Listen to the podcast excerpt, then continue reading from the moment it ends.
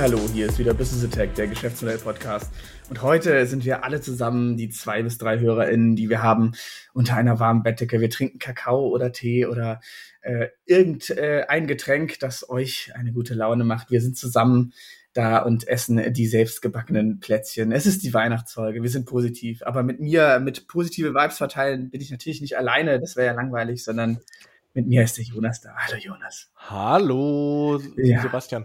Also, was ich ja auf jeden Fall in letzter Zeit äh, festgestellt habe und was ich auch an dir ganz gut beobachten kann, ist, dass wenn man selber auch äh, viele Podcasts hat, dass man irgendwann die Dialektik der anderen äh, Podcasts übernimmt und das sozusagen in seinen eigenen Stil einbaut. An dieser Stelle nochmal Credits an auf ein Bier, weil das Intro, die ersten zwei, drei Sätze, die klingen doch verdächtig auch bei dem Herrn Schwarz immer nach diesen Sätzen. Ich find's fantastisch. Ja, man muss ja auf jeden Fall von den Besten lernen, würde ich sagen, oder? nee, also es ist einfach, ich versuche den Soul auch reinzubringen. Aber weißt du, heute ist ja alles nur positiv. Heute ist alles nur positiv. Ja. Das ist auf jeden Fall gut. Also auch ein Bier kann man eh immer empfehlen. Also auch an alle HörerInnen, wenn man einfach äh, sich für Games interessiert und einfach so kleine unabhängige Journalismusprojekte unterstützen will, kann man, glaube ich, immer empfehlen, oder Jonas? Absolut. Unterstützer der ersten Stunde. Ja, geiler, geiler Typ, geiler Typ. ja, also es ist ja ausschließlich positiv. Heute, genau, heute gibt's nichts Negatives. Wir schimpfen mal zur Abwicklung. Natürlich schimpfen wir. Was machen wir uns nichts vor, aber wir versuchen natürlich heute ähm, äh, die Verbindung von äh, wir machen in all dem Krampf, der gerade ist, äh, siehe Omikron und so weiter. Es ist ja jetzt absehbar, dass auch dieses Jahr leider nicht so gut sein wird. Ähm, versuchen wir trotzdem heute äh, einfach mal was mit äh, positivem Ausblick und das mit Geschäftsmodell zusammenzubringen. Noch ein Disclaimer von mir. Ähm, das Podcast-Mikrofon, das ich habe, ist einfach sehr ähm, sensitiv und äh, ich habe einen Nachbarsjungen hier, der ähm, an äh, Autismus leidet oder nicht leidet oder das einfach hat und äh, äh, gerade sehr viele Geräusche wieder macht, falls man es hört. Hier wird der nicht der Weihnachtsmann gefoltert oder sonst was. Es ist äh, nicht so, wird man sich ähm, Gedanken machen muss. Das ist einfach nur, ja, wie gesagt, ich weiß nicht, ob man es hört, ich hoffe nicht, aber nur falls äh, sich jemand denkt, was passiert denn da im Hintergrund. So. Gut, na dann lass uns doch mal gleich loslegen. Ähm, was haben wir uns denn heute vorgenommen? Wir haben uns heute, ich sag mal, vier unterschiedliche Branchen, Themen, Bereiche vorgenommen und werden aus unserer Perspektive äh, vielleicht mal beschreiben, wie man das Ganze durch zum Beispiel andere Anreizsysteme und Co. zum Positiven verändern kann. Genau. Der Untertitel der Folge lautet bei uns im Pad, wir machen die Welt besser mit, in Klammern, erzwungenen Geschäftsmodellanpassungen. Ich glaube, das, äh, das trifft's ganz gut, weil was wir halt da versuchen wollen, auch so ein bisschen zu machen, so ein bisschen spielerisch halt auch, wie man in so Geschäftsmodelllogiken wirklich auch relativ also ich sag jetzt einfach in ganz großen Anführungszeichen, wie man sich da, da, anpassen kann. Also, oder wie man praktisch auch so einen, so einen Shift hinbekommen kann. Hm. Dann legen wir doch vielleicht mal gleich los ähm, mit der ersten Branche. Aktuell ja auch recht akut, äh, würde ich sagen. Ähm, der ein oder andere Missstand wurde in den letzten zwei Jahren globaler Pandemie dort ja auch aufgedeckt. Reden wir über die Gesundheitsbranche. Genau, auch an der Stelle nochmal Props an alle, die da äh, sich den Arsch aufreißen auf gut Deutsch und äh, ganz vielen Leuten den Arsch retten und genau deswegen ist es ja auch spannend, darüber nachzudenken, weil ich glaube, man kann da auf jeden Fall relativ einfach aus unserer Sichtweise etwas verbessern. Und ich glaube, wir können uns einig sein und den Elefant erstmal abrauchen. So eine Gewinnorientierung in einem gemeinwohlorientierten Sektor ist doch eher irgendwie doof, oder? Ist eher irgendwie doof, insbesondere wenn man äh, quasi Teile gemeinwohlorientiert äh, aufgebaut hat und Teile nicht. Und äh, das widerspricht sich. Und wenn man, es hängt ja auch immer ein bisschen davon ab, was man für ein Menschenbild hat. Aber wenn man das Menschenbild hat, dass ähm, Gesundheit und Gesundheitsversorgung ein generelles frei verfügbares Gut äh, sein soll, äh, dann ähm, sollte man auf jeden Fall ähm, über diese Gemeinwohlorientierung nachdenken und das zum Kern des Systems machen. Ja, also dann ist doch super einfach. Was nehmen wir für eine Metrik? Weil wir arbeiten ja immer mit Metriken. Das Metrik ist auch dann irgendwie Heilungszeit, oder? Ist doch ganz einfach, gut abgeschlossen, nächster Teil, oder? Das, ist, das ist ja äh, das Thema, was wir dann auch immer sagen. Also gerade wenn man Anreize ansetzt, auch für die Akteurinnen, die dann in diesem Umfeld unterwegs sind, äh, natürlich denen die Anreize, die man setzt, darauf wird dann auch optimiert. So. Und wenn wir jetzt das Thema, äh, du hast es schon angesprochen, Heilungszeit nehmen würden, also beispielsweise aus der Perspektive eines Krankenhausbetreibers, was glaubst du, wird dann passieren? Natürlich würde sofort jeder äh, nur noch maximal äh, niedrig äh, von in, in Bezug auf Zeit äh, eingewiesen werden. Also so schnell es geht raus, was ja jetzt auch der Fall ist, was ja ein ganz großes Problem ist. Aber das würde auf jeden Fall in diese Richtung hin optimiert und wahrscheinlich hätten die Leute, die äh, jeden Tag mit den Patientinnen arbeiten müssen, einfach noch weniger Zeit pro Patient. Und das ist genau, das war jetzt natürlich darauf hin optimiert, das hatten wir im Vorgespräch auch, aber das, das ist genau das, was wir auch immer sagen. Ne? Man muss immer gucken, was diese Metriken sind, weil es wird immer in irgendeine Richtung hin optimiert. Oder das wäre genau die Auswirkung, die man wahrscheinlich sofort sehen könnte, ne? Genau. Ähm, man kann vielleicht ähm, insofern ähm, damit arbeiten, zumindest zum gewissen Grad damit arbeiten, indem man vielleicht, äh, das erfordert dann aber eine, eine sehr gute Datenerfassung, äh, die gerade im Gesundheitsbereich ja durchaus auch nicht immer nur äh, positiv zu sehen ist, sondern auch kritisch zu sehen. Aber man könnte natürlich ähm, sagen, dass es so typische, typische ähm, Heilungszeiten gibt und wenn man es schafft, sozusagen durch ein Gesamtversorgungskonzept ähm, daraufhin zu optimieren, dann, dann könnte das sein. Also wenn man jetzt nur singulär einem, einer Akteurin in diesem System äh, Heilungszeit als, ich sag mal, Key KPI, also als, als ähm, Key Performance Indicator, also sprich als ähm, Maßgabe vorgibt, dann wird das, glaube ich, äh, genau dafür führen, dass die Person daraufhin optimiert. Aber wenn man, wenn man, wenn man das vielleicht eher noch ein systemisch sieht, also dass unterschiedliche Akteure beteiligt sind, zum Beispiel auch die Nachpflege, zum Beispiel auch zu Hause und Co., dann, dann, dann ist dann muss man das ein bisschen komplexer denken. Dann könnte es vielleicht funktionieren. Genau, also das wäre auch dahingehend äh, so ein bisschen meine Idee. Du äh, kannst ja, äh, wie gesagt, wir machen das jetzt alles gerade so ein bisschen live, deswegen ist es äh, interessant, was du davon denkst. Ich hatte sofort die Idee, man könnte ja praktisch eine Kombination aus MitarbeiterInnen-Zufriedenheit und Patientinnen-Zufriedenheit als Key, Key KPI sozusagen machen. Also beide Seiten müssen ähm, zufrieden sein und dann kann man halt irgendwie eine Schwelle von eins bis fünf. das heißt, es muss immer mindestens eine vier erreicht werden, so ungefähr das würde sich wahrscheinlich relativ schnell einleveln, wenn äh, man diese Daten wirklich relativ einfach und ganz oft erhebt, weil dann hast du halt den Mittelwert. Das wäre so, äh, sofort wäre das meine Idee gewesen, wie man da so ein bisschen äh, reinpressen könnte, damit dieses ganze System halt einfach besser wird. Weil Geld ist immer eine ganz schlechte Sache. Natürlich kann man jetzt nicht in dem Sinne es ist immer, glaube ich, ein Ausgleich, weil man kann ja auch in dem System, wie ich es jetzt gerade vorgeschlagen habe, dann würde man ja auch immer praktisch dahin optimieren, dass alles perfekt läuft. Glaube ich, wäre auch nicht ganz leistbar, aber das wäre so meine erste Idee gewesen. Genau, also ähm, man braucht beide Seiten. Ne? Also wenn man sozusagen ausschließlich nur zur Mitarbeiterinnenzufriedenheit optimieren würde, dann geht's denen vielleicht perfekt, Patient tot. da gehen wir jetzt mal nicht von aus, aber ex, ex der Pausenraum ist extrem luxuriös. Ähm, die Couches sind wirklich, also die, die PlayStation 5 Versorgung ist wirklich auf jeder Station gegeben. Ja, also die Urlaubszeiten sind himmlisch, ja. Also ja. jeder kann kommen und gehen, wann er will, was im, vielleicht im Krankenhaus jetzt nicht oh, idealerweise sozusagen das perfekte Arbeitszeitensystem ist. Ähm, deswegen, äh, wie du das auch schon gesagt hast, man muss es von beiden Seiten entsprechend optimieren. Was ich glaube, äh, was ich glaube, was auch sehr wichtig ist, da geht es ja auch schon ein bisschen in die Richtung, also muss da ja auch fair bleiben. Man muss natürlich auch gewisse Mindeststandards äh, definieren und von denen, ab von den Mindeststandards ähm, muss man dann, äh, äh, also dass man zumindest eine Vergleichbarkeit hat, ja. Mhm. Weil ich finde es auch schwierig, irgendwie Mitarbeiterzufriedenheit irgendwie in einer Privatarztpraxis in München Nord ähm, mit irgendwie äh, einer Situation zu vergleichen, die, äh, wo es dann deutlich schwieriger ist und wo man auch deutlich andere Fälle hat, ja.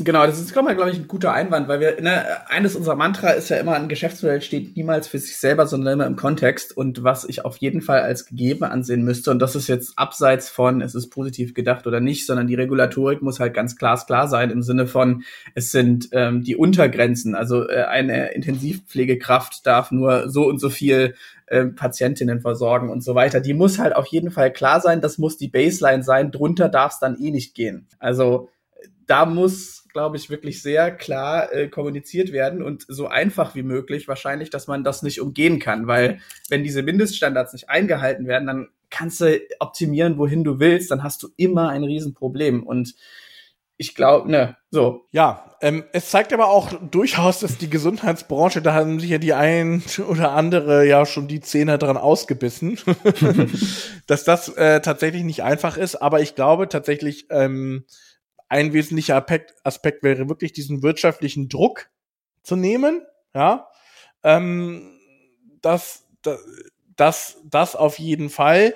Ähm, wobei man natürlich schon sozusagen, also ich jetzt auch nicht irgendwie den, den Gesundheitsökonomen äh, den, den Mund reden, ja. Aber man muss natürlich irgendwie auch gucken, eine gewisse Effizienz braucht man im System. Also es, ich sag mal so, die neuesten Strömungen, also man braucht eine wissenschaftliche Evidenz. Ja, gut, aber das ist in dem Bereich, würde ich sagen, muss ja immer die Baseline sein. Also alles, was, genau. Äh, alles muss in der Überversorgung und das führt zu Effizienz im System. Ineffizienz. Ja, klar, aber ich. Wenn du Globuli förderst. Ja gut, Globuli fördern, das ist ja selbstverständlich, dass man das nicht tun sollte, weil ist ja nochmal äh, ähm, kurze Randanekdote war ähm, zum Thema Globuli, weil ja ganz oft auch gefragt wird, warum das manche Kassen zum Beispiel anbieten. Der Hauptgrund ist auch aus einer Geschäftsmodelllogik zu suchen, nämlich dass ich damit ähm, die meisten Leute, die darauf Wert legen, sind gut ausgebildete ähm, AkademikerInnen, die dann äh, meistens eher einen gesünderen Lebenswandel haben. Und genau diese Leute willst du ja als äh, Versicherung eigentlich haben, weil die möglichst billig sind. Insofern biete ich diesen Tarif an, nicht, weil ich denke, dass er gut ist, sondern weil er sozusagen mir die Zielgruppe als äh, Versicherer, ähm, auch als gesetzlicher, äh, beziehungsweise gibt, beziehungsweise ranspült, die ich haben will. Also äh, äh, Anekdote Ende, so, ne? Genau. Aber da ist ja wieder dann die, die Sache der ähm, definierten Kriterien. Das muss man dann einfach als Vorgabe machen.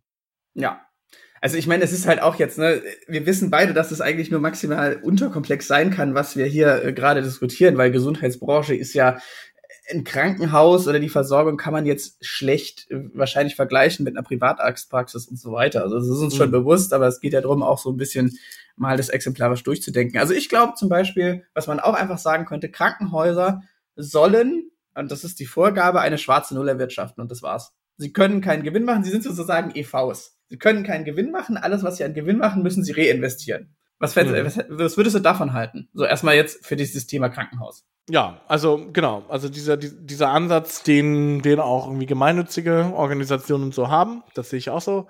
Ähm, aber auch mit der schwarzen Null, um halt nicht äh, komplett ineffizient zu werden. Ne? Ja, also es könnte so ein erster Kompromiss sein, den man da machen könnte. Was würden sich dann so im Geschäftsmodell ändern, deiner Meinung nach? Oder was wären die Hauptauswirkungen ähm, ähm, davon? So. Ähm, das ist natürlich, das sind natürlich ganz viele, ganz viele Schnittstellen. Also ich denke, das erste, worauf es hinauslaufen wird, ist, dass du dieses Thema äh, Versorgungsauftrag äh, wahrscheinlich einfacher wahrnehmen wirst, weil wenn die jetzt sozusagen nicht in einem direkten Wettbewerb zueinander stehen, mhm. dann hast du natürlich ähm, ist es wahrscheinlich auch vom Anreiz äh, interessanter, auch auf dem Land oder so ein Krankenhaus zu haben. Ja. Weil du wirst natürlich nie mit einer Privatklinik irgendwo anders äh, mithalten können, aber wenn du diesen Anreiz nicht gegeneinander hast, auch insbesondere nicht als Krankenhausgruppe, das ist ja hier Rhön AG und Co., das sind ja auch alles ähm, börsennotierte Unternehmen. Mhm. Äh, wenn du dieses, wenn du diese Wettbewerbssituation in dem Sinne auflöst, dann hast du, glaube ich, auch ein größeres Interesse, in diese Breitenversorgung zu gehen. Aber auch das, würde ich wieder sagen, muss äh, Teil der äh, Kriterien sein. Ja, also ich würde sogar noch sagen, es könnte auch dazu führen, dass man mehr Spezialisierung sogar noch sieht. Also ähm, mhm. aktuell wird es ja vor allem wahrscheinlich gemacht aus einem wirtschaftlichen Druck. Wir haben diese eine Abteilung, die ist super, deswegen werden wir da immer weiter empfohlen, beziehungsweise werden Leute hingeschickt. Aber wenn man diesen wirtschaftlichen Druck nicht hat, dann könnte man vielleicht auch, also ich sag's jetzt mal, oh, ich, in Anführungszeichen so Orchideen-Themen bespielen, indem man halt sagt, wir haben hier besonders, kein, weißt du, was ich meine? Also weil, weil, wenn man sagt, wir müssen eh nur kostendeckend arbeiten, in Anführungszeichen, dann hat man vielleicht diese äh, wirtschaftliche Angst in dem Sinne nicht, dass es halt nicht äh, die großen Gewinne abwirft, die halt eine Investition in solchen Bereichen dann haben muss. Ich glaube, mhm. das könnte auch dazu führen, dass man sagt, wir machen zum Beispiel auf einem Land, wir machen hier äh, wir haben hier eine äh, gute, gute, sage ich mal, Allgemeinversorgung, aber wir haben uns jetzt, warum auch immer, spezialisiert auf Dermatologie oder was weiß ich, weißt du? Mhm. Also das könnte ich mir auch vorstellen, dass dann halt einfach ähm, mehr Chance oder mehr ähm, ähm, aufgrund dessen, dass die Leute auf einmal eine Freiheit gewonnen haben, da auch genau diese kreativen Potenziale medizinisch gesprochen genutzt werden könnten. Ja, das sehe ich auch. Ähm, der Punkt, den man vielleicht aber da noch anführen muss, ist, dass natürlich, ähm, das ist halt ein sehr komplexes System. Ne? Du musst halt auch gucken, äh, du kannst ja auch schon eine Stufe eher anfangen, also Pharmaindustrie. Ne? Ja. Also wie ist dann die Versorgung? Ne? Also ist das dann sozusagen noch ein streng kapitalistisches System, ja oder nein? Ne? Also die, Frage ist sozusagen, an welcher Stelle willst du es wirklich äh, optimieren? Weil der, also wenn, wenn du das so belässt, ähm, dann würde ja an der Stelle ja das trotzdem optimiert werden. Ne? Auf jeden Fall. Ich meine, da, da kann man sich ja auch die Frage stellen, da gibt es Leute, die wissen es äh, besser, aber so was ich so mitbekomme aus dieser ganze Pharma, äh, Krankenhaus, sonst was Geschichte, ist das wirklich der klassische Kapitalismus oder ist es ja auch, hat ja auch so planwirtschaftliche Elemente im Endeffekt ja. mit, es werden äh, Preise festgelegt und so weiter. Also da könnte man, ist aber, glaube ich, nochmal eine völlig andere Diskussion jetzt, weil da bist du halt nochmal in ganz anderen Geschäftsmodellen, die ineinander, miteinander agieren und so weiter. Es soll ja auch einfach, ich meine, wir werden das Gesundheitssystem jetzt nicht lösen.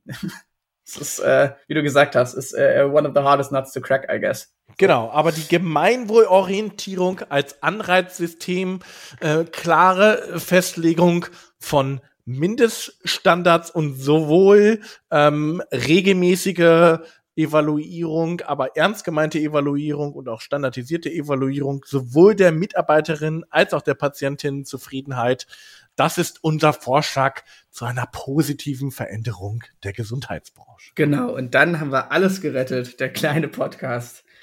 Also wir nehmen, wir nehmen, wir nehmen äh, Bundesverdienstgröße unterschiedlicher äh, Ausprägung an, würde ich sagen. Genau. Am Band fände ich natürlich schon ganz nett. Ja, also ich meine, wir haben, wir haben ja auch Anspruch. Ne? Kommen wir zum nächsten Megathema, was uns wahrscheinlich ja die äh, nächsten ja, eigentlich schon immer natürlich beschäftigt hat, weil das ja eines der Primärthemen ja auch der Menschheit ist, Energie.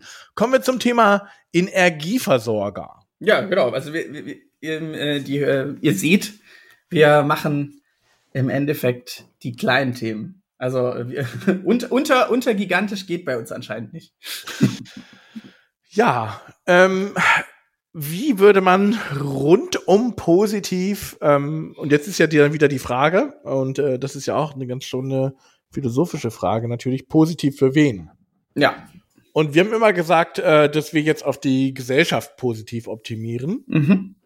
Ähm, das ist aber natürlich dann, also wie gesagt, das ist ja wirklich eines der urphilosophischen Fragen. Was ist dann, dann könnte man natürlich die Frage stellen, was ist die Gesellschaft? Ne? Ja. Ähm, aber wir, wir gehen jetzt einfach mal wieder auch da zu einem, von einer Gemeinwohlorientierung aus und überlegen uns, was ist für, was ist die Optimierung für die Gesellschaft. Aber auch da natürlich, ähm, auch da kommt natürlich wieder in, in Zielkonflikte. Deswegen ist ja auch äh, Politik und Co. kein so ein schwieriger Job, weil wenn ich jetzt beispielsweise einen Energieversorger lokal optimiere, dass die beispielsweise eine arme Bevölkerung vor Ort sehr günstige Energie bekommt, ist aber trotzdem äh, äh, sehr klimaschädlich ist, dann habe ich sozusagen eine hohe Gemeinwohlorientierung für die lokale Bevölkerung, für den Planeten ist es aber im Arsch. Ja, ja genau. Ich glaube, du sprichst hier gerade schon mal den ersten, das erste Wichtige an. Im Grundsatz kann man bei Energieversorger sagen, aktuell das halt das Geschäftsmodell und das ist, kann man so einfach sagen, aktuell, äh, außer jetzt bei, ähm, sag ich mal, Energieversorger, die rein auf Erneuerbare gehen, wo es jetzt meines Wissensstandes nur sehr wenige gibt, dass das äh, Geschäftsmodell aktuell im Endeffekt ist, wir graben CO2 aus in Form von irgendwelchen fossilen äh, Brennstoffen, muss man ja sagen, und ähm, wandeln das in CO2, äh, sprich Energie um und stellen das dann zur Verfügung. Und genau da beißt sich natürlich beim Thema, bei dem Riesenthema unserer Generation äh, einfach äh, der, der Schwanz in den, äh, der Schwanz in den Hund, der Hund in den Schwanz, so ungefähr, weil mhm. das kann halt, egal in welcher Form, glaube ich, äh, nicht gesellschaftlich wünschenswert sein. Das heißt, ich glaube, das allererste, was man machen muss, die äh, zumindest in den Bilanzen muss vorgeschrieben sein, ne, dass, beziehungsweise du hast halt die, das Geschäftsmodell darf nicht mehr auf Euros ausgerichtet sein oder Dollars, sondern auf CO2, der ausgestoßen wird. Mhm. Also, also das sozusagen der Hauptoptimierungsfaktor ist, ähm, wie nachhaltig produziere ich meine Energie. Genau. Also das muss auf jeden Fall ganz klar sein. Und ähm, auch da ist, glaube ich, wieder, da muss man vielleicht auch wieder über ähm, so Teilverstaatlichung oder sowas nachdenken. Weil ich sag mal, Energieversorgung ist halt einer der kritischen Punkte für das Funktionieren unserer moderner Gesellschaft in allen Lebensbereichen. Also man will ja gar nicht drüber nachdenken, was passiert, wenn mal der Strom für eine ein, zwei Wochen ausfällt, so ungefähr. Und ich glaube, da könnte man allein durch äh, ja, äh, Teil, Teilverstaatlichung ein bisschen was auf jeden also ich will jetzt hier nicht den, den, den, den, den äh, Sozialismus Sebastian spielen, so ungefähr, aber ich glaube einfach, da beißt sich so viel in den, beißt sich so viel in den Interessen, dass man da einfach diesen Weg gehen könnte, indem man halt sagt, wir können halt Unterpreis, also Preisgrenzen setzen. Weil natürlich könnte ich sofort von jetzt auf gleich auf Erneuerbare umstellen. Es wäre halt einfach nicht bezahlbar, so ungefähr. Weißt du, was ich meine? Hm, ja, aktuell sind ja erneuerbare Energien ja die günstigste Energieform. Ja, ja, klar. Ähm, also, ich sag mal, es wird ja in die Richtung schon gedacht, ne? Also, dass ja. man sozusagen äh, sagt, einige Energieformen gegenüber anderen Energieformen ähm, äh, präferiert, dort einen Preisbildungsmechanismus einbaut. Das ist ja nichts anderes, äh, was ja auch schon gemacht wird an den Strombörsen und Co., ähm, wo man sagt, dass äh, ja die so dadurch, dass CO2 äh, quasi zu einer Währung wird, ähm, und wenn ich die günstiger herstelle, äh, weniger Abgaben habe, wird mein Energiepreis in Summe günstiger und für andere teurer, wenn sie äh, eine andere Energieform wählen. Also das ist daraufhin wird ja schon, wird ja auch schon optimiert und das, das, das hat ja auch schon zu Effekten geführt und man merkt ja, wird ja wahrscheinlich in den nächsten 10, 15 Jahren ja tatsächlich durchaus auch durch einen Marktmechanismus Veränderungen in die, in die Richtung geben. Das, das sieht man ja auch schon. Ne? Also so fair muss man ja sein. Aber es geht sicherlich nicht schnell genug. Das heißt, man müsste deutlich, äh, man müsste die, man müsste es deutlich stärker optimieren. Und ja, du hast ja das Thema so ein bisschen, das nennt man ja Grundversorgung, hast du ja so ein bisschen angesprochen, mhm. ne? Dass man da äh, bei der Grundversorgung ähm, tatsächlich, ähm, ja, Teilverstaatlichung, weiß ich gar nicht. Man kann auch einfach auch da wieder Vorgaben machen. Aber man muss natürlich gucken, dass die Grundversorgung äh, bezahlbar bleibt, ja. Genau, aber wie gesagt, ich glaube, das ist wirklich so ein ganz klassisches äh, Geschäfts- oder Transformationsthema, wo du einfach mhm. wirklich sagst, da muss im Endeffekt die Metrik einfach fundamental geändert werden. Weil ich kann ja trotzdem ähm, in dem Sinne äh, Geld verdienen damit, aber es darf halt einfach nicht sein, dass ich Geld verdiene mit, indem ich, schädige sozusagen den, den Planeten. Das ja, darf das halt nicht sein ist ja genau wieder dann Gemeinkosten versus Individualkosten. Ne? Mhm. Und wenn ich den Planeten schädige, müsste ich das quasi auch wieder individualisieren. Ich meine, dafür gibt's ja schon etablierte Instrumente. Die mhm. werden ja auch schon angesetzt. Man, man sieht es ja auch, es gibt ja auch einige Energieversorger, die sich die, die dementsprechend ja auch schon optimieren. Ja? Mhm. Ähm, jetzt wäre die Frage, wie könnte man äh, darüber hinaus, was könnte man noch tun? Also ich glaube halt, man könnte von staatlicher Seite massiv Subventionen fahren, was ja auch gemacht wird. Aber ich glaube, man könnte auf der anderen Seite halt auch wirklich massiv ähm, äh, die Subventionen runterfahren. Sanktionen. Äh, sanktionieren sozusagen, ja. Also ähm, mhm. sowas wie das Dienstwagenprivileg halt, wenn man es denn behalten will, nur noch für E-Autos. So, ist jetzt wird die Krise nicht lösen, aber ja, ich könnte äh, fossile Brennstoffe, die ganzen Subventionen halt einfach massivst einfach auf Null fahren und dann löst sich das ja relativ schnell alles. In Sinn, also in Anführungszeichen, das ist immer, in diesem Bereich hast du halt immer diese massiven Investitionen am Anfang. Sobald ich, hm. sobald ein Kraftwerk einmal steht, sobald einmal der Photovoltaikpark steht oder der, der Windpark, ab dann ist es ja im Endeffekt eine Abschreibungsgeschichte verbunden mit Wartungskosten. Und hm. ich glaube, man müsste halt äh, wahrscheinlich muss man, also dieses Energieversorge muss man wahrscheinlich trennen. Also ich glaube, wie du gesagt hast, so eine Rekommunalisierung äh, Stichwort, weißt du, intelligente Stromnetze und so weiter, dass du massivst da Möglichkeiten schaffst und zum Beispiel dann auch Stichwort Gemeinorientierung eben genau ähm, ähm, zum Beispiel Gemeinden es äh, ganz, ganz einfach machst, dass sie ähm, aus erneuerbaren Energien massiv Gewinne erwirtschaften. Verstehst du, was ich meine? Das fände ich, glaube ich, einfach cool, weil dann könntest du halt äh, äh, ähm, dem Subsidiaritätsprinzip folgend einfach auch da ähm, einfach Gemeinwohlwert schaffen. Da gibt's auch zum Thema dezentrale Energieversorgung auch eine ziemlich gute ARD-Doku, mhm. ähm, die, die da drauf auch ein bisschen eingeht, auf diese lokalen Energiekonzepte. Genau. Man muss, man muss den Gemeinden äh, die Möglichkeit geben, man muss den so ein Set an Regeln auch bereitstellen, muss es sicherlich technologisch auch so weiterentwickeln, dass es auch einfach für eine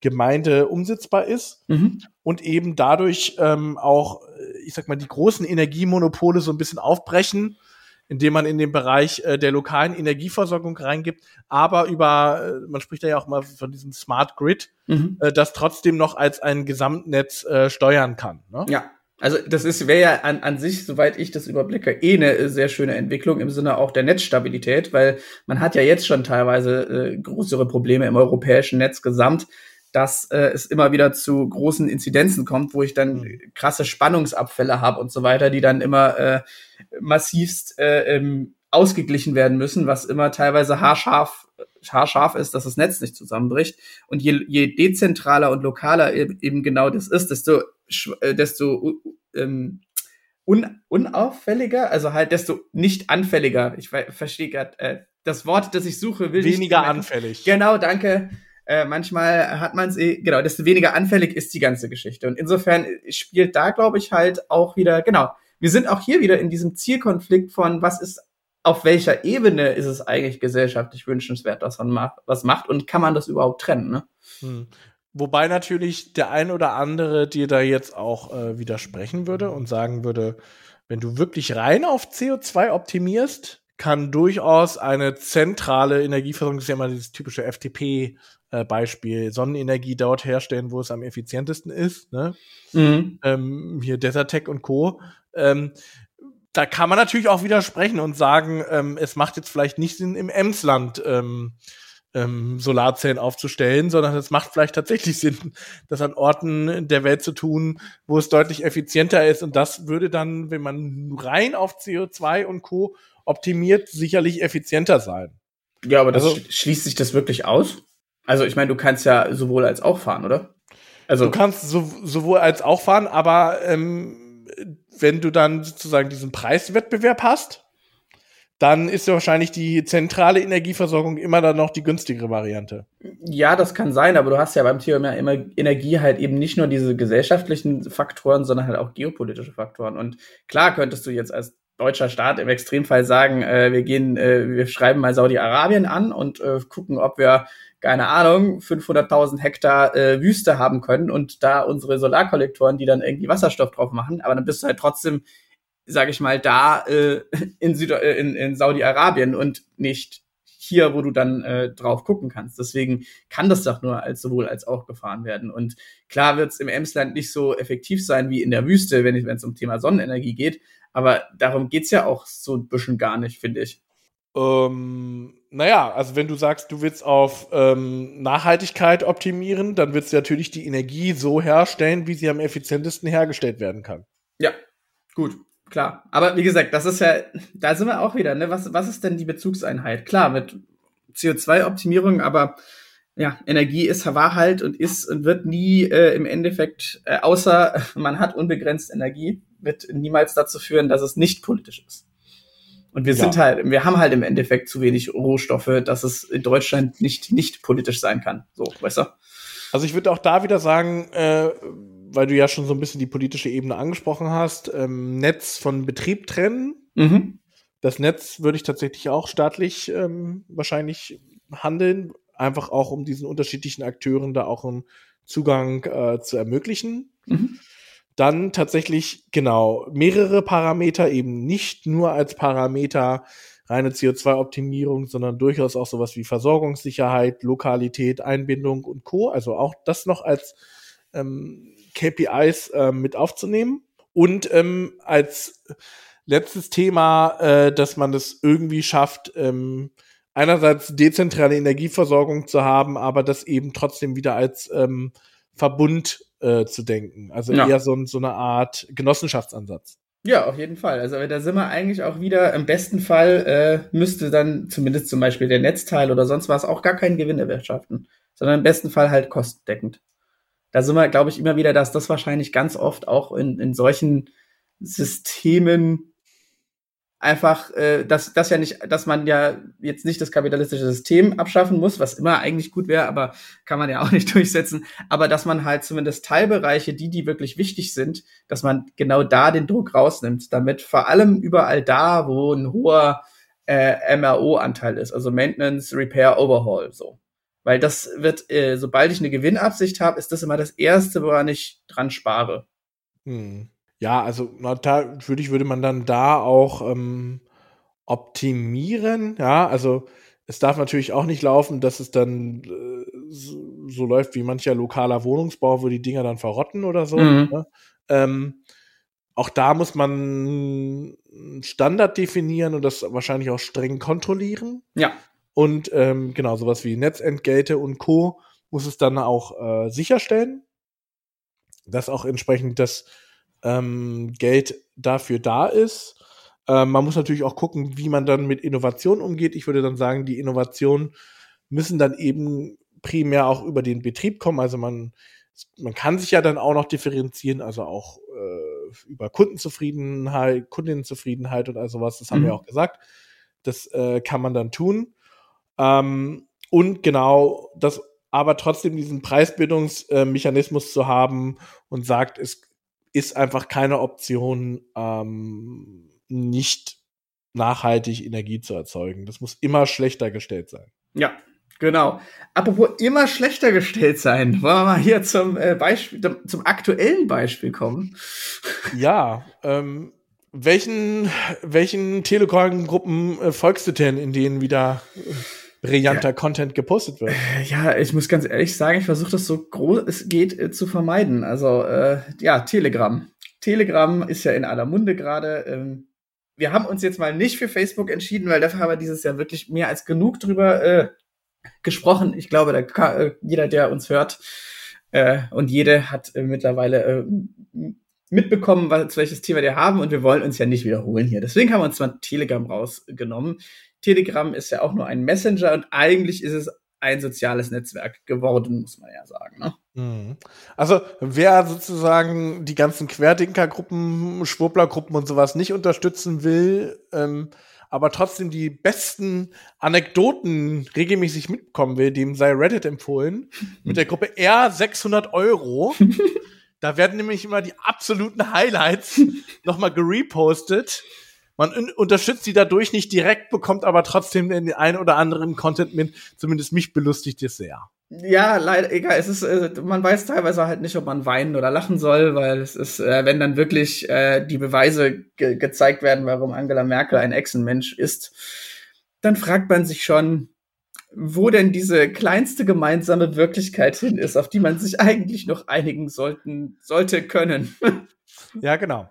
Ähm, und auch da wiederum Geschäftsmodell, Geschäftsmodelloptimierung. Oh. Gehen wir mal von Telegram aus. Was ist das Geschäftsmodell von Telegram? Aktuell, ich weiß nicht, wie der Gründer heißt, aber der ballert sein privates Vermögen rein.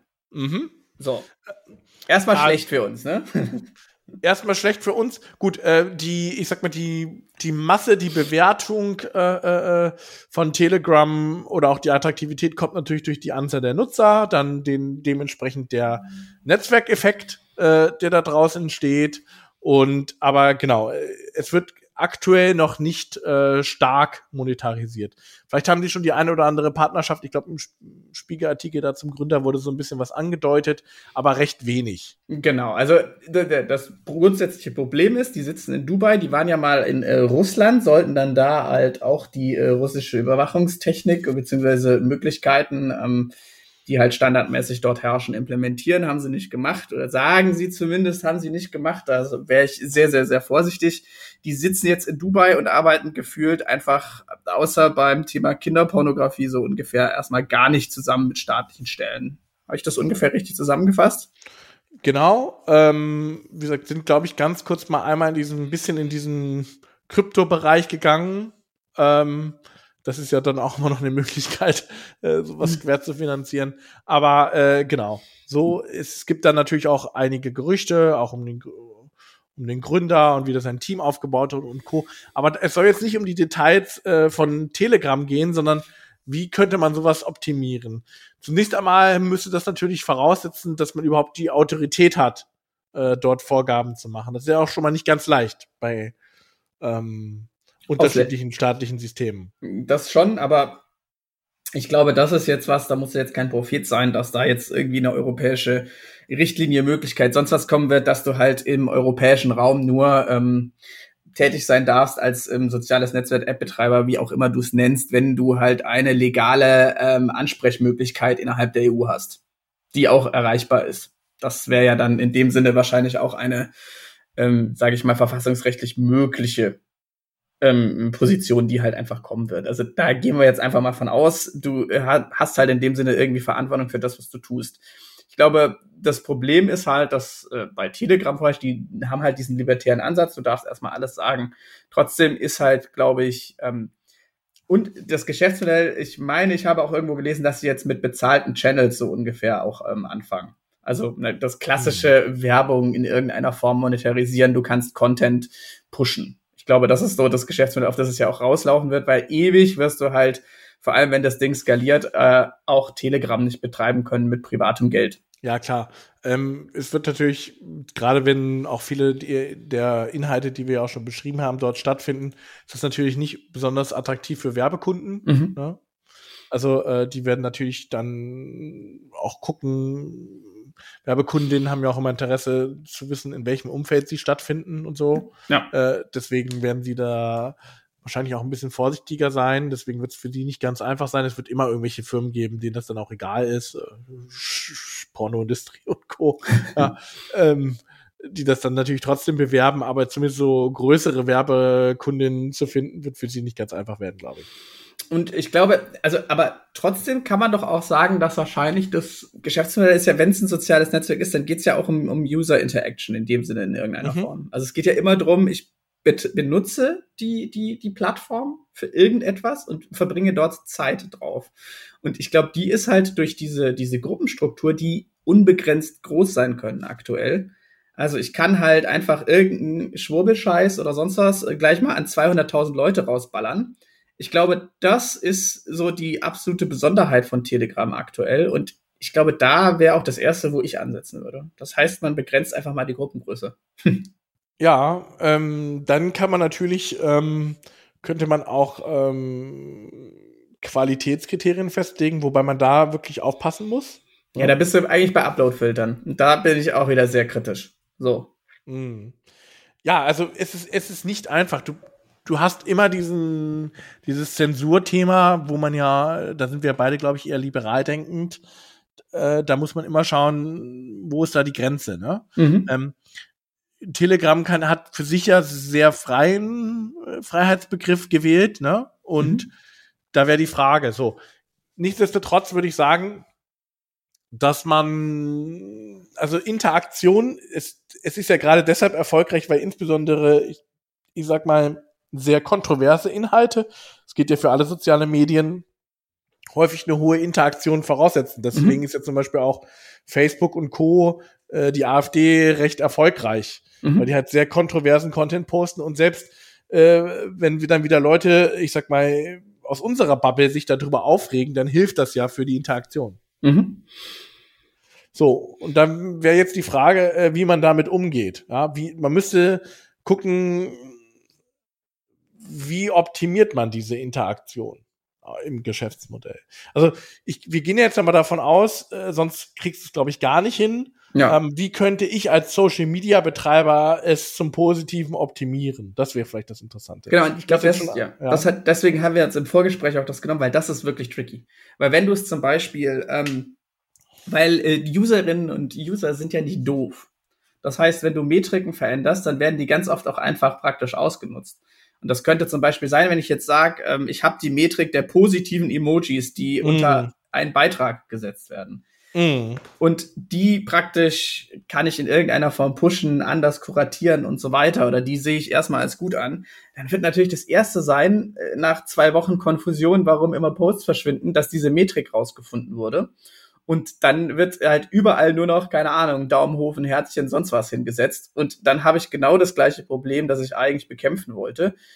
Und ähm, habt, also, das ist halt genau das Ding. Ich glaube, dass wirklich, ähm, was ich, oh, woraufhin ich optimieren würde, ich würde ähm, solche Sachen wie nervige Sachen einbauen. Im Sinne von, wenn du ein Video, das eine hohe Interaktionsrate erstmal ganz unabhängig hat, von einem, Te äh, von einem dieser Telegram-Kanäle auf einen anderen posten will, dann muss ich einfach 15 Sekunden warten oder so. Und wenn ich es dann in eine andere, dann habe ich einfach 30 Sekunden. Und Aber warum solltest du dir als Betreiber eines sozialen Netzwerkes das, warum solltest du es dir, äh, warum solltest du dir selber die Interaktion schwer machen? Hm, weil die Interaktion ja trotzdem kommen kann. Aber es geht ja im Endeffekt drum, es sind ja, die meisten Leute benutzen ja meinen, den Messenger, egal welcher Form, einfach zum normalen Schreiben und sonst was. Die Leute, die wirklich fahren, das siehst du ja in ganz vieler äh, empirischer Forschung auch einfach, die Leute, die dann wirklich extrem aktiv sind, die, die wirklich super dafür verantwortlich sind, dass diese ganzen Kanäle auf mehreren Ebenen bespielt werden und so weiter.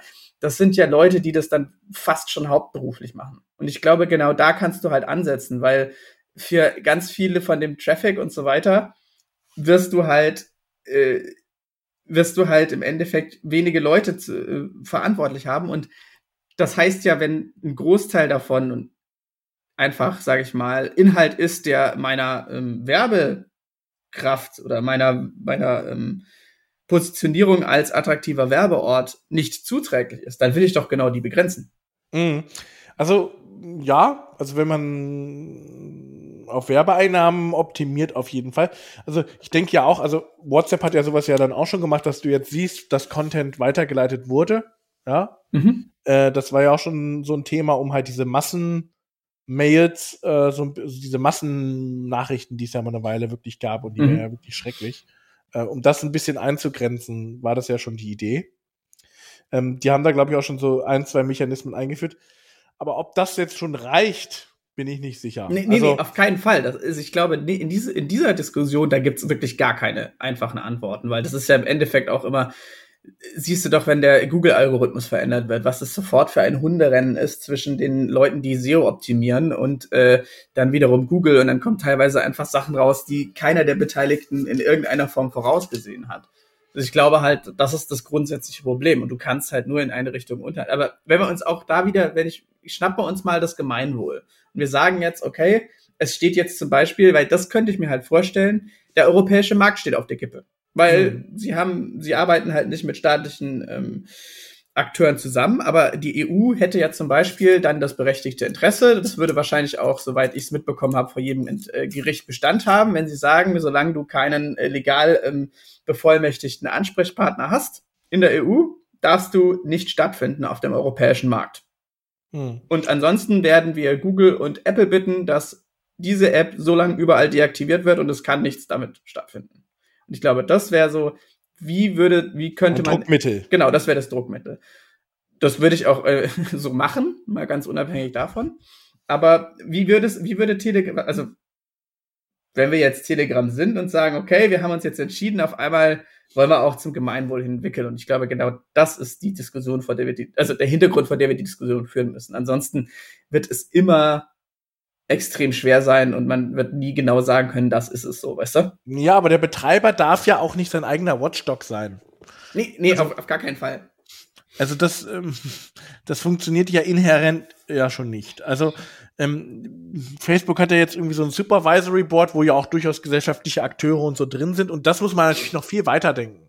Mhm. Dass man halt schon trotzdem sowas hat äh, aus der Zivilgesellschaft und Co., die schon gewisse äh, auch dort äh, Mindeststandards festlegen. Das geht nicht anders. Ja, du kannst es dann auch Zensur nennen. Es widerspricht natürlich dann diesem strengen libertären Gedanken, ja, dass, dass alles stattfindet, aber wenn es, wenn alles stattfindet, macht es Gesellschaften kaputt. Deswegen bin ich der Meinung, dass du das schon haben musst, dass du wirklich, aber dann halt wirklich ein wirklich unabhängiges Gremium, was nicht einfach herzustellen ist, ja, mhm. wo wirklich unterschiedlichste Akteure auch drin sind, ähm, die äh, Standards äh, dafür definieren und auch überprüfen und auch vorgelegt bekommen. Ist natürlich bei der Menge an Content äh, schwierig, aber gerade diese äh, Kriterien äh, dann dafür festzulegen und die verbindlich vorzuschreiben, wenn man beispielsweise auf dem europäischen Markt äh, tätig sein will, ich glaube, das ist dann äh, tatsächlich die die Aufgabe. Also äh, das ist eine neutrale Instanz und die darf auch, muss auch wenig politisch sein und so. Das wird nicht einfach. Ich weiß das, dass es nicht einfach ist, sowas zusammenzustellen, aber eigentlich muss es auf sowas hinauslaufen. Ja, und ich würde sogar, also ich würde die Betreiberhaftung einführen für Messenger. Also die, für, für die Leute, die es nicht kennen, die Betreiberhaftung ist ja vor allem für Hoster. Also ich habe irgendwo eine Cloud, sonst was oder einen Server und einen, einen File-Share-Server, whatever die sind jetzt bis zu dem Zeitpunkt, wo etwas gemeldet wird, nicht dafür verantwortlich, weil das könntest du ja gar nicht machen, beziehungsweise dann könntest du nur mit Upload-Filtern arbeiten. Also ich prüfe vorher, was darauf geht. Das ist ja was, was wir nicht wollen. Aber Betreiberhaftung könnte halt sein, sobald das gemeldet wird, ab dem Zeitpunkt läuft die Uhr. Und dann muss der äh, Messenger-Dienst das Ganze überprüfen und ist, falls er es nicht löscht, gegebenenfalls dafür verantwortlich. Und ich glaube, das könnten Mechanismen sein, die man äh, wirklich einführen sollte.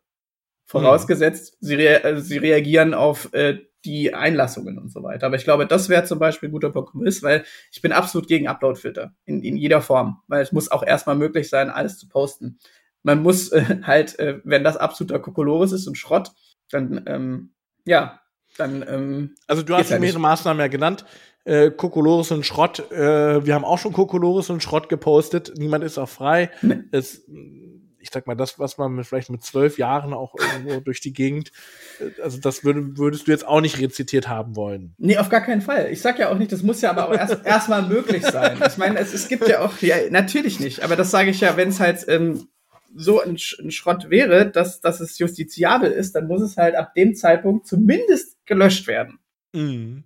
Also, weil du hast vielleicht sogar auch schon Sachen äh, tatsächlich äh, kommuniziert, die justiziabel waren. Ja, klar. Ich will doch auch nicht sagen, ich bin hier, oder keiner von uns will hoffentlich sagen, dass man irgendwie immer perfekt ist. Ich meine, wenn man einfach mal so ein, also manchmal ist man einfach gefrustet, sonst was, und dann ist Social Media auch eine wunderbare ähm, Mechanismus, wo man das macht. Nee, wir kann. reden hier ja teilweise über private Kommunikation. Also Messenger ist ja äh, durchaus auch private Kommunikation. Ja, gut, ich meine, ja, guter Punkt. Auch da kann man noch mal ähm, differenzieren. Differenzieren. Man könnte ja zum Beispiel sagen, nur in Gruppen gilt sowas, weil private Kommunikation ist hoffentlich dann eh Ende zu Ende verschlüsselt. Das heißt, da kann der ähm, Betreiber im besten Fall auch gar nicht reingucken. Mhm. Das, ich meine, das ist ein Problem, das wirst du immer haben, aber du wirst halt auch eine private Kommunikation auch nie in dem Sinne überwachen können. Vielleicht, also das ist wahrscheinlich nochmal eine ganz, ganz wichtige Einschränkung, die du da machst, beziehungsweise die, die wir jetzt noch nicht so gesagt haben. Man muss wahrscheinlich unterscheiden zwischen privaten Kommunikation und solchen Gruppendynamiken. Also mhm. Gruppendynamik in dem Sinne wirklich als da ist eine Gruppe, da passiert Zeug. Das ist sozusagen, da müsste man wahrscheinlich eine Rechtsprechung machen, ein Ding, dass man halt zwischen privater Kommunikation und sozusagen öffentlicher Kommunikation im digitalen Raum irgendwie unterscheidet. Ja, weil, aber da ist natürlich auch die Frage, wo ziehst du die Grenze, ne?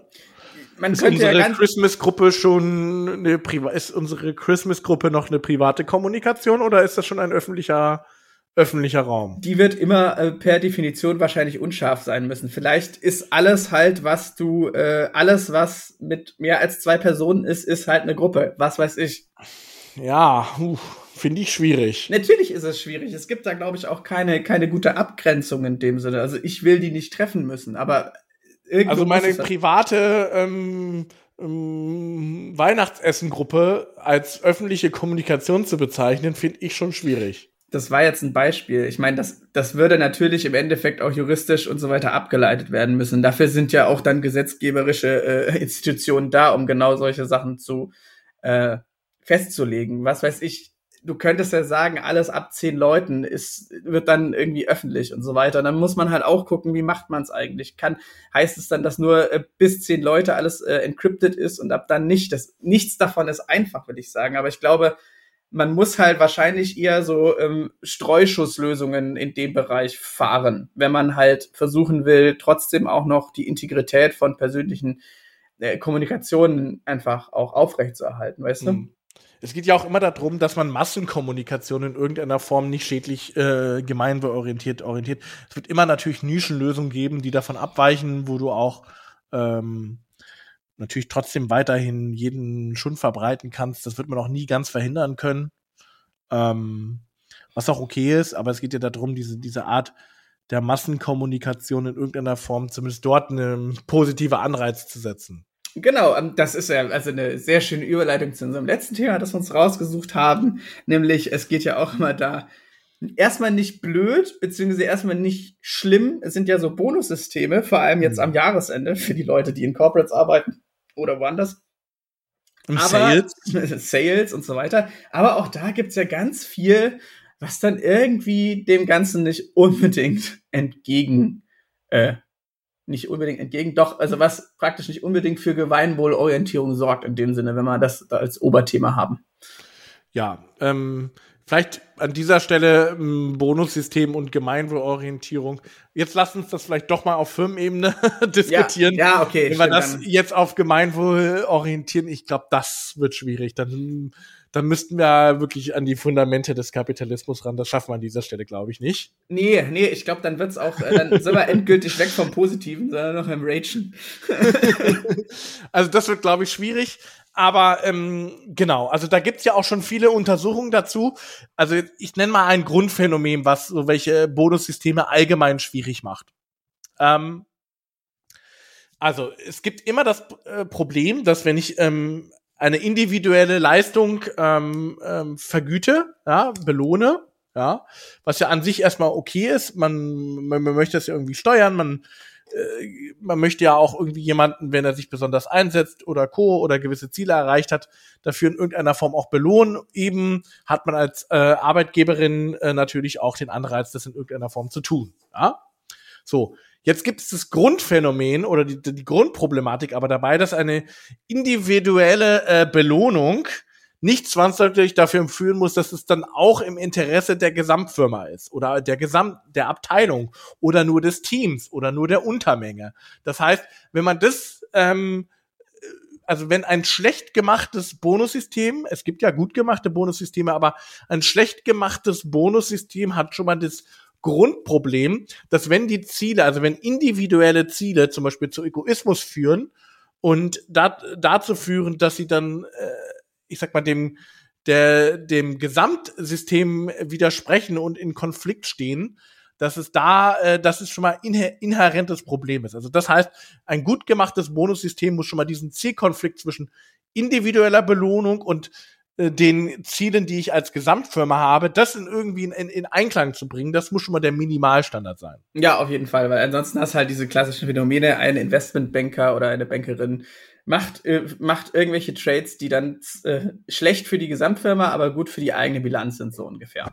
Mm, das wäre, genau, das wäre zum Beispiel auch wieder, wenn auf einmal CO2 zu einem, ähm, zu einem, äh, zu einer Währung wird, die beachtet werden muss und es steht nicht in den Bonusvereinbarungen, äh, dass äh, ich halt auch ein gewisses CO2-Budget bei den Trading-Firmen oder bei meinen Trades beachten muss dann könnte es halt sein, dass der individuelle äh, Mitarbeiter dann richtig viel Asche mit fossiler Energie macht, aber halt äh, im Endeffekt dadurch die CO2-Bilanz des Unternehmens dann fiktiver Fall, aber dann so beschissen ist, dass es, dass der äh, selber äh, einen riesen Bonus bekommt. Das ist natürlich der, der Klassiker, wobei ich sagen würde, das könnte man noch relativ einfach ähm, einfach voneinander abgrenzen, indem man eben die Investmentregion oder das eben als, als Faktor macht. Das ist, glaube ich, aus meiner Sicht noch recht einfach. Wo es komplexer wird, ist tatsächlich so Teamdynamiken versus individueller Dynamik. Mhm. Also jeder, der mal in so einem Bonussystem gearbeitet hat, äh, irgendwie ob Oktober geht es los, da wird dann in die Zielvereinbarung geschaut und sich überlegt, jetzt mache ich noch hier meine Pflichtaufgaben, arbeite das noch schnell ab, egal ob es jetzt sinnvoll ist oder nicht, aber ich möchte eben hier meine Zielvorgaben erfüllen. So. Auf jeden Fall. Und ähm, dieser Ansatz per se, äh, den muss man schon mal dadurch auflösen, indem man häufiger miteinander interagiert. So welche Systeme wie o OKR und Co. machen das ja schon.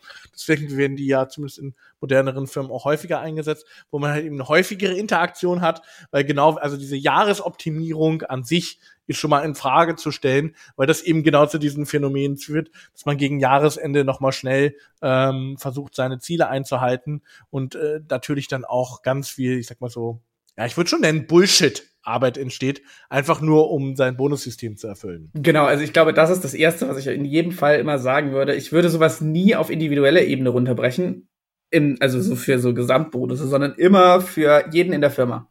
Immer. Einfach mhm. weil entweder alle profitieren davon und aus meiner Sicht kann halt alle nur heißen, selbst, äh, also was heißt selbst, das ist einfach ein super wichtiger Job, aber auch die Reinigungskraft oder die, äh, die die Termine verwaltet, sonst was selbst, selbst die Praktikanten, die machen da alle. Also es kann nur für alle oder für nie, also so, wenn es so im Endeffekt Jahresboni sind. Das würde ich immer für alle irgendwie mitdenken. Man muss jetzt nicht, jeder bekommt dasselbe, das wird man wahrscheinlich ganz oft nicht durch, aber jeder bekommt zum Beispiel prozentual dann äh, so und so viel davon. Mhm. Okay, das ist ja dann auch so dieses, dieser Klassiker, den dann Gewerkschaften durchsetzen. Mhm. Es gibt dann irgendwie den 2000 Euro äh, Jahresbonus, weil das ein gutes Wirtschaftsjahr war, ne? Mhm. Ähm, so, und das würdest du auch in jeder, in jedem Fall einem Individualbonus vorziehen? Es kommt halt drauf an. Also du hast ja noch solche Sondergeschichten wie die Sales-Abteilung, die ja meistens ein relativ geringes Grundgehalt hat, aber wenn sie dann irgendwelche Aufträge an Land ziehen, dann äh, können sie prozentual davon relativ viel bekommen. Ich glaube, das muss man halt davon ähm, abtrennen. Aber also im Grundsatz würde ich halt immer sagen, ja, ich würde sowas immer auf die, auf die Organisationsebene führen. Ich würde immer darauf gucken, dass es super transparent ist. Weil ganz oft sind solche, also vor allem wenn man jetzt auf so Manager-Ebene oder Managerinnen-Ebene kommt, dass es dann halt einfach super kompliziert wird, wann ich wie welchen Bonus bekomme, weil man versucht hat, das alles möglichst fair zu machen und so weiter und dadurch eine krasse Intransparenz entsteht. Und ich glaube, das wäre halt einfach auch wie würde ich das verbessern? Ich würde halt durch absolut klar und nachvollziehbare ähm, Stufen das Ganze machen. Weißt du, was ich meine? Genau, also das wäre auch, ähm, auch mein Rat, dass man da, ähm, auch das gibt es ja schon, ja? also ähm, nichtsdestotrotz, dass man tatsächlich sagt, eigentlich wird es nicht sonderlich individuell vereinbart, sondern es richtet sich genau an der, an der Stufe, an der, an der Position, an, dem, an der Rolle, die du ausübst. Die ähm, darauf wird optimiert und ähm, auch, ähm, und dann sind wir wieder ein bisschen vielleicht doch bei der Gemeinwohlorientierung, dass man zumindest versucht, in ein, zwei Zielen eben nicht nur kurzfristige Anreize zu setzen, sondern eben eine langfristige Entwicklung auch in irgendeiner Form vergütet. Also das war ja schon die, die Idee ganz häufig ja mit diesen Aktienpaketen, das war ja früher ganz schrecklich, ähm, wo ganz, ganz kurzfristig auf den Aktienkurs optimiert wurde, weil man auch direkt danach verkaufen durfte.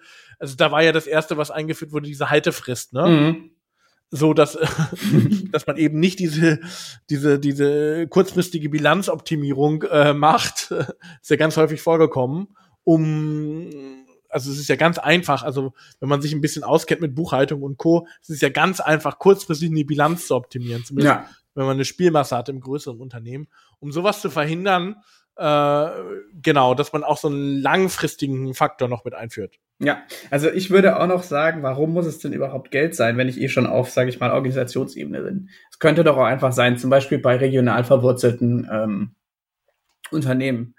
Wenn wir ähm, XY erreichen, dann spenden wir einen neuen Spielplatz in der Gemeinde. Oder wir unterstützen das Hospiz und so. Also ich, das muss ja nicht unbedingt ähm, was Schlechtes sein. Ich glaube auch, dass da ganz viele Leute mitziehen, wenn der Zweck ganz klar ist. Und wenn ja, jetzt, zum, ja. zumal das ja auch, ähm, auch glaube ich, eine Motivation ist. Also man un unterschätzt ja auch, glaube ich, regelmäßig, wie also das Geld wirklich nur ein motivierender Faktor ist bei äh, ähm, ich sag mal, Ar Zufriedenheit auch mit der Arbeit und Co. Ähm, deshalb glaube ich auch, also dass wenn du das klar kommunizierst, das ist ja letztlich auch so ein bisschen diese Purpose-Bewegung, die jetzt äh, ja teilweise natürlich das auch wieder so ein bisschen in, in den Bereich nicht Greenwashing, sondern Purpose-Washing reingeht. Nichtsdestotrotz macht dich das auch attraktiver als Arbeitgeber, wenn du eben nicht nur ähm, wenn du, wenn du sagst, das, was wir hier erwirtschaften und Co. kommt auch der Gesellschaft zugute, dann macht dich das auch als Arbeitgeber oder Arbeitgeberin attraktiver. Ich glaube vor allem, ich meine, weißt du, wir reden immer von Digitaljobs und so weiter. Ganz viel davon ist, ist, ist fällt unter diese Kategorie Bullshit-Jobs. Ich glaube, das ist halt auch, äh, wird auch, ne, wie du sagst, unterschätzt ganz oft, dass halt es wahnsinnig cool sein kann, wenn du weißt, so, hey, ich äh, code hier halt irgendwas oder ich mache irgendein Projekt, aber am Schluss äh, wird davon wirklich was geschaffen. Also, und vielleicht wird dann auch ein relativ großer Betrag äh, praktisch als Bonus ausgezahlt. Aber dann kannst du sagen, so, ja, ich habe dafür gesorgt oder wir haben deswegen nochmal reingeklotzt, dass hier äh, XY entstanden ist und das kommt allen zugute. Und ich glaube, das ist auch etwas, was man nicht unterschätzen darf, dass halt die äh, ganz viel, trotz allem, wie äh, wie, wie schlecht die Welt ist, dass halt ganz viel doch auch über dieses Altruistische im Menschen äh, und auch wenn es nur dafür äh, sorgt, dass man sich selber gut fühlt, dass das wirkt, also dass man das wirklich auch bewusst einsetzen kann. Ich meine, ganz persönlich sieht man es halt jetzt. Jetzt kommen ja wieder die, diese normalen äh, Corporate-Umfeld, diese ähm, ganzen, man kriegt irgendwie Weihnachtsgrüße und dann war im Normalfall halt äh, irgendein Quatsch, den man nicht braucht. Da ist ja jetzt ganz oft auch so, dass einfach nur steht, hey, wir haben in deinem Namen so und so viel Euro gespendet an XY. Mhm. Und mhm. ganz oft habe ich mir gedacht, ey, viel besser als der Quatsch, den ich mir halt hier hinstelle und bringt mir nichts. So, weißt du? Ja, der dann verstaubt. Genau. Ja. Ja, also das ist ein Aspekt. Der zweite Aspekt ist, ähm, dass man genau äh, guckt, dass man Kriterien wie mentale Gesundheit und Co. auch mit in diese Bonussysteme mit einführt. Vor allem für Führungskräfte. Ja. Mhm. Also genau dieses Thema Stress, Belastung, mentale Gesundheit, ähm, dass das Teil auch äh, der Gratifikation ist. Ja. Auch, ähm, auch das muss man dann natürlich dann wieder tracken und Co. Aber ist, glaube ich, ganz wichtig, dass als Führungskraft, genau wenn ich auch Verantwortung äh, für jemand anderen habe, dass das Teil meiner ähm, Belohnung ist und dass ich dann ähm, auch tatsächlich neben meiner, sollte ja eigentlich immer ein Interesse als äh, Führungskraft haben, dass ich, äh, dass es meinen Mitarbeitern gut geht, aber dass man das explizit auch nochmal belohnt, finde ich äh, tatsächlich auch extrem wichtig. Ja, auch auf jeden Fall. Also das wäre, äh, dass das noch nicht überall mit drin ist, nur wenn ich eine hohe Mitarbeiterzufriedenheit habe oder Mitarbeiterinnenzufriedenheit, dann ja, ja also diese reinen, diese reinen Umfragen, wo man dann irgendwie so einen Link zugeschickt bekommt, ich hatte das auch schon häufiger mal.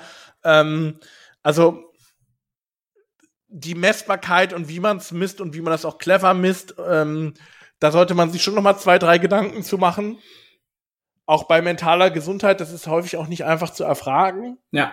Da muss man auch auf so Frühindikatoren und sowas häufig achten. Aber ich würde doch eher sagen, was, woran, woran wir appellieren, dass es halt niemals nur an einer äh, KPI irgendwie festgemacht werden darf. Es muss immer im Endeffekt wahrscheinlich eine Kombination aus sein. Ja, Wobei das natürlich der ähm, wiederum der These widerspricht, wenn du es zu komplex machst. Äh, das hatten wir ja auch mal aus ja. eigener Erfahrung. Da waren 10, 15 Faktoren und das hat dann auch zu Bullshit. Äh, ja, aber ich kann ja drei, vier Faktoren machen. Ich kann ja sowas wie Umsatz mit reinmachen. Ich kann ja sowas wie MitarbeiterInnenzufriedenheit. Ich kann auch sowas wie äh, ein Peer Grouping, was auch immer, mit reinmachen. Wenn ich da drei, vier Faktoren habe, dann kann ich damit arbeiten. Und die stehen ja, ja nicht unbedingt. Weil diese Pseudogenauigkeit ja. finde ich dann irgendwann auch schwierig. Ja, genau, das ist absoluter Quatsch. Das ist so wie diese, ich habe 500 äh, Bewerbungsrunden. Bringt auch nix. So. Ja. Also ich glaube halt, es muss, aber auch da, ne, es dürfen halt auch keine Faktoren sein, die sich widersprechen. Es muss ja kein Widerspruch sein, dass ich einen guten Umsatz habe und eine gute Mit Mitarbeiterzufriedenheit oder Mitarbeitendenzufriedenheit. Das ist wahrscheinlich sogar, geht das ganz oft Hand in Hand. Motivation, Krankheitsstand etc. etc. Hm.